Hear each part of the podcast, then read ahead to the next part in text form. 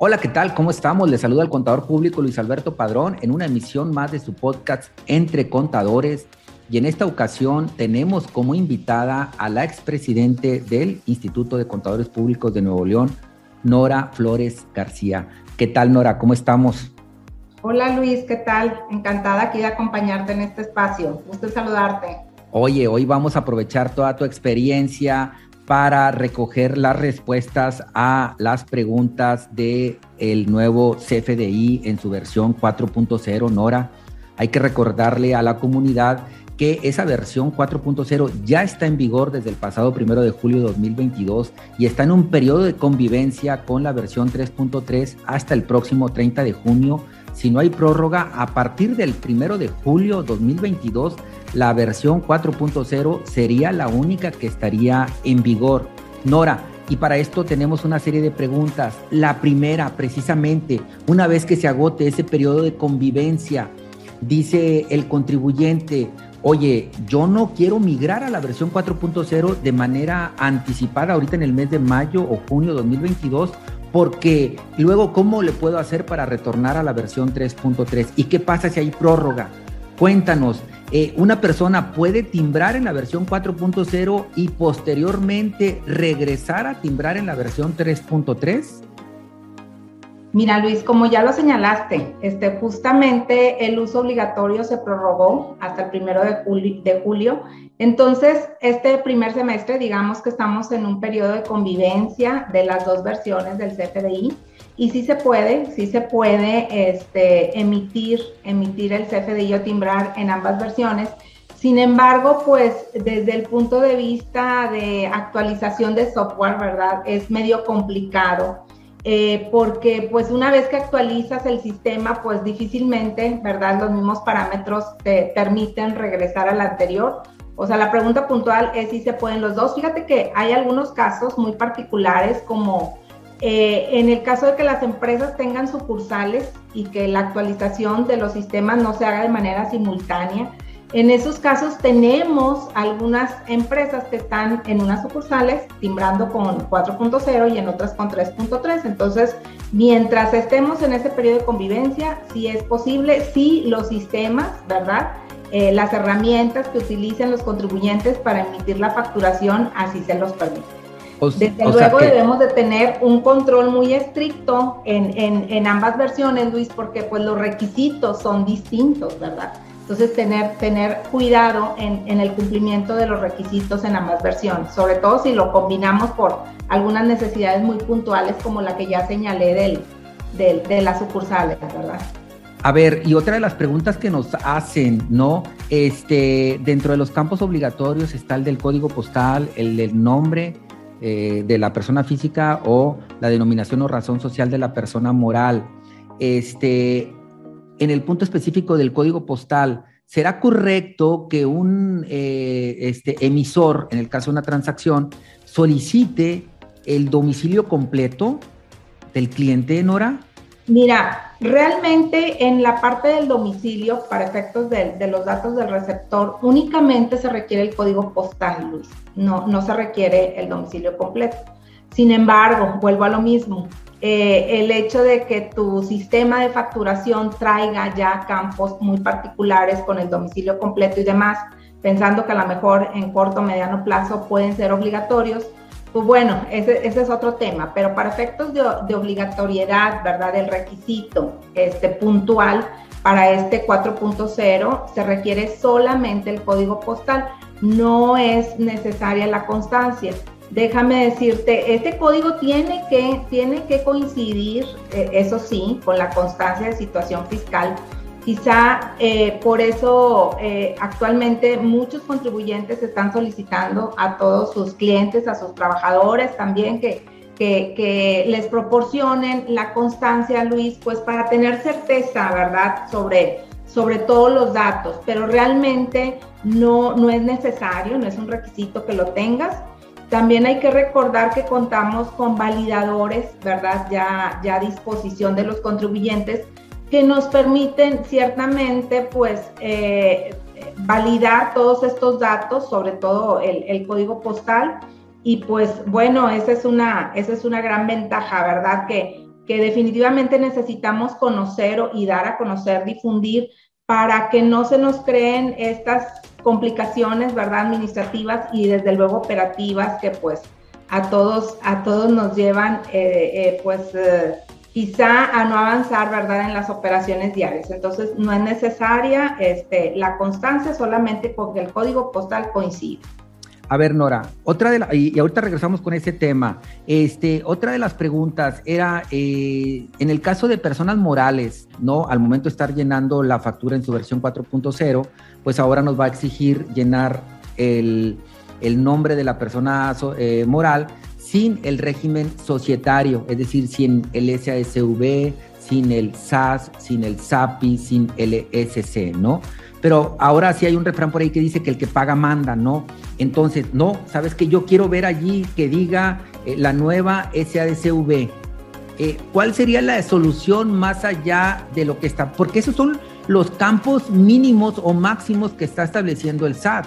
Pero pues habrá alguien que se ponga nervioso porque está firmando un contrato de préstamo, está firmando un contrato de ventas a plazo y allá dice eh, la nueva SASV y la factura nada más dice la nueva, ¿verdad? Entonces, ¿cuál sería tu recomendación para ahora sí que este algo así como que solución este de, de, este tipo de problemas? Ajá. Sí, mira, pues en ese tema ya ha sido aclarado, ¿verdad? Por, por la autoridad que lo que se requiere es solamente la, la razón social, ¿verdad? Sin el régimen societario. Entonces, este, pues realmente aquí, como bien lo señalas, desde el punto de vista jurídico, legal, ¿verdad? Eh, para, dar, para dar mayor validez a las operaciones, pues sí, sí, sí entiendo el punto que habrá ciertos contribuyentes que, que pues eh, a lo mejor les da más certidumbre, ¿verdad? Que aparezca su nombre con este, el, el régimen social que tiene eh, pues para, para encuadrarlos, ¿verdad? Dentro de, de, una operación este, de, de, acto de comercio como tal y con ciertas obligaciones legales que se desprenden muchas veces de, acuerdos ya formalizados. Entonces aquí una, una solución que pudiera ser es, oye, desde el punto de vista fiscal no es necesario, ¿verdad? Ya se aclaró, ya lo aclaró la autoridad que no es necesario el SADCB o, el régimen social. Ahora, no es necesario, pero es obligatorio no insertarlo, porque si insertamos el régimen societario, simplemente la fórmula no corre, ¿no? Que Así es, te va a marcar error, te va a marcar error. Este, pero para cubrir la otra parte este, de la tranquilidad, ¿verdad?, de los contribuyentes y, y, cuadrar este, el, el CFDI con ciertas operaciones, como bien lo señalabas, eh, pues lo, recomendable es quizá agregar un campo más, ¿verdad? Una, lo que claro, son campos mínimos, ¿no? Puedes agregarle campos allí adicionales y en la representación impresa, pues que ahora sí aparezca la nueva SASV tal y como lo quiere. Exactamente, ahí ya cubrimos las dos áreas, ¿verdad? Entonces a eso iba, a lo mejor agregar un campo adicional, una adenda donde se ponga el, el, nombre completo con el régimen social y pues ahí ya cubrimos este, ambos requisitos. Porque si lo pones no te lo va a validar o te va a marcar errores. Entonces, este, sí que estamos, este, como hemos referido en otras emisiones, no, ante un, un RFC 4.0 o un RFC extendido, ¿no? Donde ya no nada más se limita al RFC y la homoclave, sino el RFC se suma lo que es el RFC como lo conocemos actual, más el nombre, más el código postal. Cualquier falla en los campos específicos que aparecen en la base de datos del SAT, te va a fracasar el timbrado de la factura respectiva. Otro de los casos que tiene que ver con CFDI, hombre, eh, la persona física que está por honorarios, arrendamiento o régimen simplificado de confianza, el pagador, persona moral, le exige, emíteme la factura con método de pago pues, pago en una sola exhibición, aun y cuando no esté pagada. ¿Qué pasa si en el mes 1 que se emite la factura, esta finalmente no es pagada y si no el pagador lo hace hasta el mes 2 o hasta el mes 3? ¿Cuáles serían las consecuencias tanto para el que expide la factura como para el que la recibe, eh, Nora? Bueno, aquí el hecho de expedir la, la, factura, ¿verdad? Con ese método de pago, pues para efectos fiscales se entiende que ya fue pagado, ¿verdad? Se entiende que ya se recibió la contraprestación, entonces pues tanto el emisor como el receptor le deberá de dar los efectos fiscales correspondientes, ¿verdad? Si esa factura lleva una retención, pues eh, la autoridad, ¿verdad? En sus cruces de información eh, eh, estará esperando la recaudación de esa, de esa retención. Por eso es muy importante pues atender, ¿verdad? A todos, conocer, conocer todos estos requisitos y atender a la, a la emisión de los comprobantes, pues con la realidad, ¿verdad? Económica que, que, que, que, que les corresponde, ¿verdad? Allí lo más recomendable sería que la factura se cancelara porque en, la, en los hechos o sea, ese dinero nunca ingresó a la cuenta bancaria de la persona física y la persona moral tampoco puede acreditar que lo pagó en ese mes uno. Pero ante los ojos de la autoridad a la distancia, al haberse etiquetado como fue, pues dice, ya surgieron eh, los impuestos correspondientes. Entonces ahí sería cancelar esa factura y eh, generarla bajo la modalidad PPD o bien este, emitirla hasta el momento de el cobro.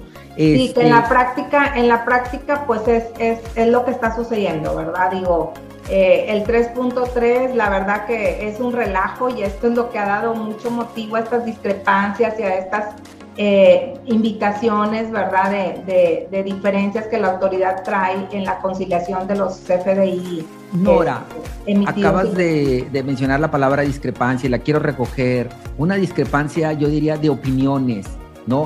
que ahorita en todos los medios se está hablando, incluso eh, todo tipo de instituciones, sector gobierno y demás, todos, está la paranoia de exigir la constancia de situación fiscal si no te otorgo el trabajo, te voy a discriminar. Si no, no te pago la nómina respectiva, si no, no puedo interactuar comercialmente contigo. ¿Cuál es la realidad?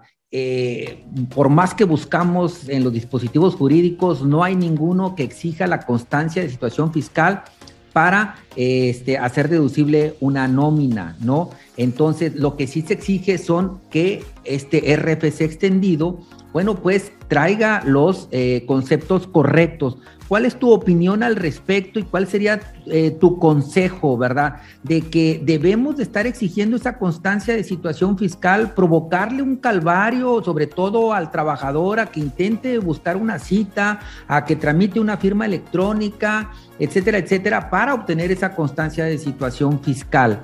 O bien será suficiente nada más con que el trabajador, el contribuyente, el receptor del XML, exhiba su RFC completo, su nombre o denominación o razón social, más el código postal eh, correspondiente y que a través de ese validador que ahorita mencionabas, si ya aparece que son coincidentes contra la base de datos del SAT, ¿será suficiente o no? Sí, Luis, eh, lo, reitero, o sea, la constancia de situación fiscal no, no es, la están, la están solicitando y estamos provocando este, este tremendo caos, ¿verdad? Sobre todo en la parte, fíjate, de los, de los empleados, ¿verdad? Yo coincido en que tratándose de un, de un empleado, un RFC, eh, que, no tiene, que no tiene su RFC, ¿verdad? Pues aquí sí es necesario obtener el RFC porque pues es un es requisito obligatorio contar con él, ¿verdad? Entonces ahí sí tiene que ir a tramitar su constancia, ¿verdad? Pero para los empleados que cuentan con un RFC ya propiamente, tienen bien identificado su código postal, ¿verdad? Y, este, pues el nombre desde luego, con eso es suficiente. Aquí sí hay que eh, transmitir, ¿verdad? Este mensaje muy claro y tranquilidad también para los empleadores en el sentido de que, de que o sea, en, esta nueva emisión de, del, del CFDI, pues corran estos procesos de validación, ¿verdad?, con sus empleados. Eh, y, desde luego no, no está de más, o sea, tener la constancia y poder validar y poder cerciorarte este, que los datos son los correctos, ¿verdad? Pero no tenemos que, que crear este, este pánico, esta paranoia que mencionabas, ¿verdad? Y, también para los, para los nuevos empleados, pues recientemente como una solución, ¿verdad? A toda esta situación de la, de la falta de citas para tramitar eh, la constancia de situación fiscal, pues darles ese espacio a esos empleados que realmente lo necesitan, ¿verdad? Y que pues en el último mes eh, nos, nos, comentan algunas empresas que ya están otorgándose estas constancias sin necesidad de citas, ¿verdad? Que eso también pues era era una problemática muy importante. Bien importante lo que acabas de mencionar, ¿verdad? Que el contribuyente ya sea el trabajador, se puede presentar en las oficinas del SAT, porque es que ya agotó, Nora, agotó el procedimiento de intentar eh, conseguir su contraseña de manera remota, eh, de renovar su firma electrónica, pero ya tenía más de un año vencido, agotó el procedimiento de intentar buscar una cita y no la hay, tiene dos, tres meses en fila virtual, ya la tolerancia a la frustración ya fue rebasada entonces, esta persona, ese trabajador, ese contribuyente puede acudir sin previa cita a las oficinas del SAT únicamente con su identificación oficial vigente y un comprobante de domicilio y allí la autoridad sin previa cita pues le debe de otorgar la constancia de situación fiscal en papel al contribuyente, en este caso al trabajador o la persona que anda buscando una fuente de empleo. Y bueno, pues ahora sí como mencionábamos, ¿no? Si el, cliente paga, el cliente manda, pues que, que, finalmente eh, esa sería una salida a la constancia de situación fiscal. Nora, otra de las este, preguntas que nos hacen es, eh, ¿será deducible la nómina si el patrón no cuenta con la, con la constancia de, de situación fiscal de cada uno de sus trabajadores.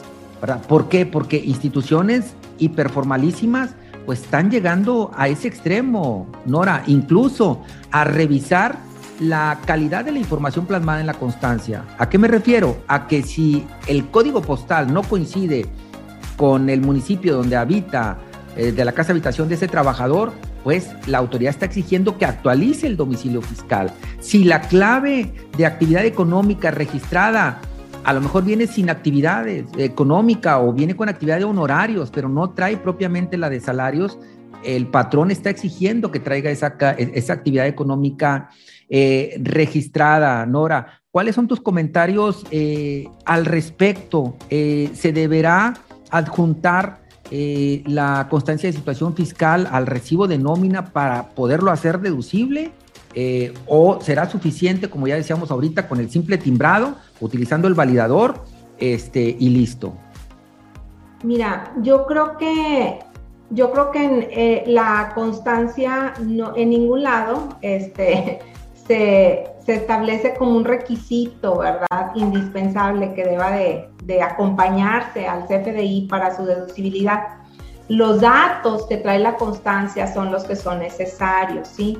Hablábamos, este, y yo creo que por eso se simplificó para efectos del receptor de, de limitarlo solamente al, al código postal, ¿verdad? Hay otro nuevo elemento y quizá por eso muchas empresas o muchos contribuyentes están solicitando la que es la parte de alinear, ¿verdad? El uso, el uso del comprobante y también lo que, lo que se refiere al régimen fiscal, ¿verdad? Entonces ya son varios elementos, Luis, que, que el documento oficial que contiene esta información es la constancia de situación fiscal. Entonces, este, aquí pues hay que hay que dejar claro que no es un requisito indispensable para la deducibilidad, sin embargo, la información que contiene la constancia es la que debiéramos, ¿verdad?, de, de tener en, o plasmar en el comprobante fiscal. Ahora, Nora. Pero el validador nos ayuda mucho, vuelvo a insistir. El validador y, y, yo creo que también muchos patrones, dice el trabajador, oye, ¿sabes qué? Hace tres años me andaba casando, andaba haciendo un trámite, andaba abriendo un negocio, ya que tengo una constancia de situación fiscal de hace tres años, pero el patrón está exigiendo que sea de fecha reciente. Entonces, una salida rápida para, para ese patrón y para ese trabajador es, utilizando la tecnología del celular, eh, la constancia de situación fiscal trae un apartado de un código QR.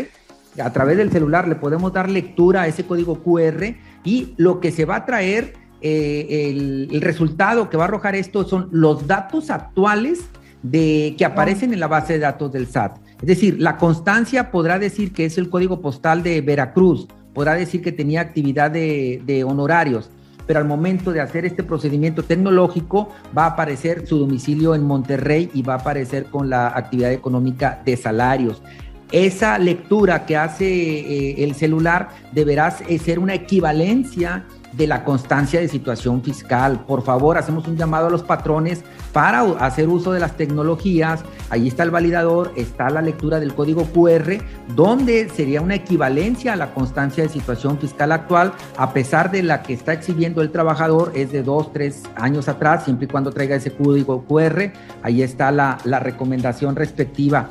Ya se nos está terminando el programa, Nora. Este, algunos otros puntos que desees eh, cubrir como parte del CFDI. Tenemos la cancelación de facturas, tenemos el tema de los anticipos, eh, tenemos una serie de temas, digo que, bueno, pues implicarían otro programa, pero no sé, ¿algún punto en especial que quisieras abordar, Nora?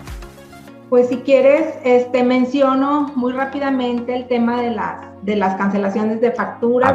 Ahora hay nuevos elementos eh, se requiere agregar el motivo, ¿verdad?, de la cancelación. Eh, debemos de justificar, ¿verdad?, que esos comprobantes que vamos a cancelar, pues tuvieron algún error en su emisión, ¿verdad? Y la autoridad, eh, debemos de estar en esta posibilidad de acreditar ante la autoridad la procedencia de, esta cancelación. Y se presentan aquí, Luis, para la cancelación de facturas cuatro, cuatro escenarios, ¿verdad? los cuales, pues, todos los contribuyentes debemos de tenerlos muy claros ya para eh, eh, cancelar comprobantes emitidos con algunos errores que tienen relación con la emisión de los nuevos, de los nuevos comprobantes, eh, otra clave para si no se llevó a cabo la operación y otra clave para especialmente para operaciones nominativas con, con, facturas globales, ¿verdad? Y también bien importante, pues eh, mencionar sobre los plazos para realizar estas cancelaciones de facturas, ¿verdad? Ya hace anteriormente podíamos cerrar el ejercicio y años después nos podíamos regresar a, cancelar una factura y pues realmente esto daba mucho origen, ¿verdad?, a que la información de las operaciones de los contribuyentes pues no se mantuviera actualizada. Por ello es que ahora los plazos se, se limitan a cancelarlos en el mismo ejercicio, ¿verdad? En el mismo ejercicio eh, y por ahí hay algunas facilidades a través de reglas misceláneas que nos dan oportunidad de hacerlo hasta la declaración anual. Entonces, aquí, aquí esto, esto creo que es una buena, buena técnica, una buena medida realmente, porque nos va a llevar a todos a, hacer las cosas en tiempo y forma y no estar trabajando a destiempo con alguna corrección de errores y demás, ¿verdad? También fíjate que hay mucha duda en la cancelación de facturas de años anteriores, ¿verdad? Aquí también hay una regla miscelánea que por ahí salió, este, que, nos permite hacer cancelación de ejercicios anteriores al, a este año 2022, ¿verdad? Y bueno, aquí hay que seguir una serie de requisitos donde, donde pues realmente contamos todavía con un plazo eh, para, para, hacer esa cancelación, presentando obviamente las correcciones en las declaraciones que correspondan. Este, contar también requisito indispensable con el buzón activo, contar con la aceptación del, del receptor de la factura y, y, bueno, aquí bien importante mencionar que tenemos este plazo para realizar cancelación de ejercicios anteriores eh, concluye en septiembre del 2022, ¿verdad? Es una facilidad que se dio y que pues las empresas deben de tener este, presente. Después de esta fecha, pues ya va a ser imposible este, eh, cancelar las facturas. ¿Esto a qué nos lleva, Luis? Pues a tener mucho cuidado, ¿verdad? Tener mucho cuidado, a estar bien capacitados eh, en el tema de todos los los requisitos, yo creo que la normativa de los FDIs es muy amplia, tenemos pues ley de ICR, código fiscal, guías, anexo 20, este, los nuevos catálogos, o sea, es muy variada todo el marco, es muy variado todo el marco normativo de los FDIs. Eh, por ello, pues es bien importante que, tomemos el tiempo, ¿verdad?, para capacitar al, al personal administrativo que opera y, actualizar sobre todo pues las herramientas eh, tecnológicas que nos apoyan con todo esto.